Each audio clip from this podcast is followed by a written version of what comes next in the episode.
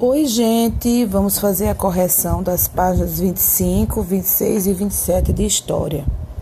Na página, 20, na página 25, teria que preencher a tabela, certo? De acordo com as religiões monoteístas.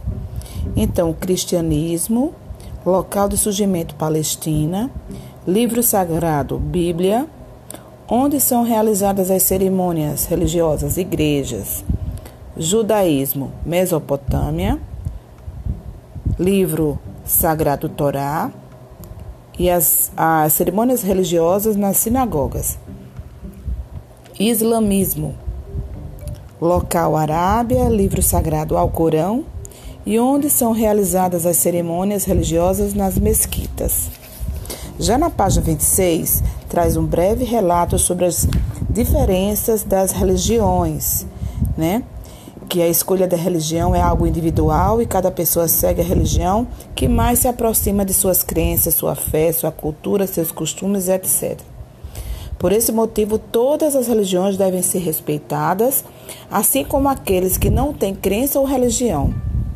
A Constituição brasileira garante que o Brasil é um país laico, ou seja, um país sem uma religião oficial.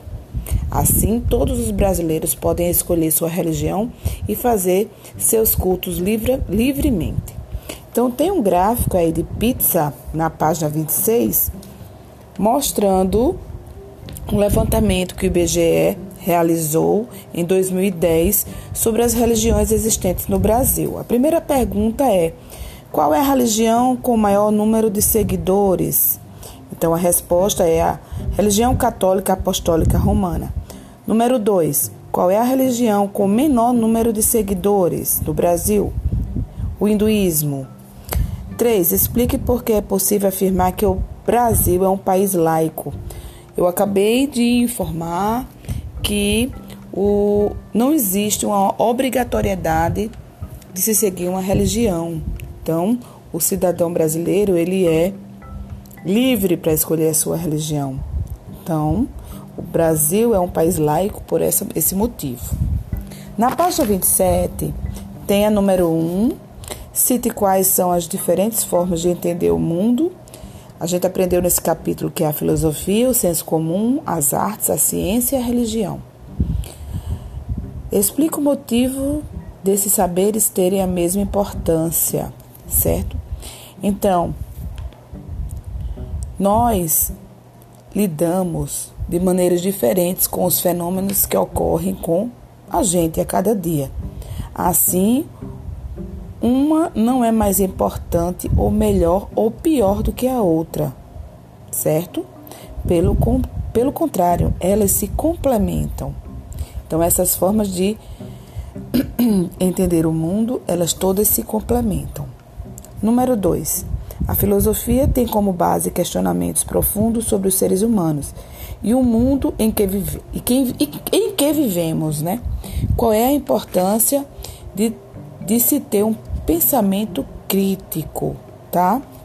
Então, gente, o senso crítico ele serve para que as pessoas possam avaliar e diferenciar o certo do errado além de nos fazer refletir sobre o impacto de suas, das nossas ações em nossas vidas e na vida das outras pessoas. Então, é, a importância de se ter um pensamento crítico serve para que possamos avaliar e diferenciar o certo do errado, tá?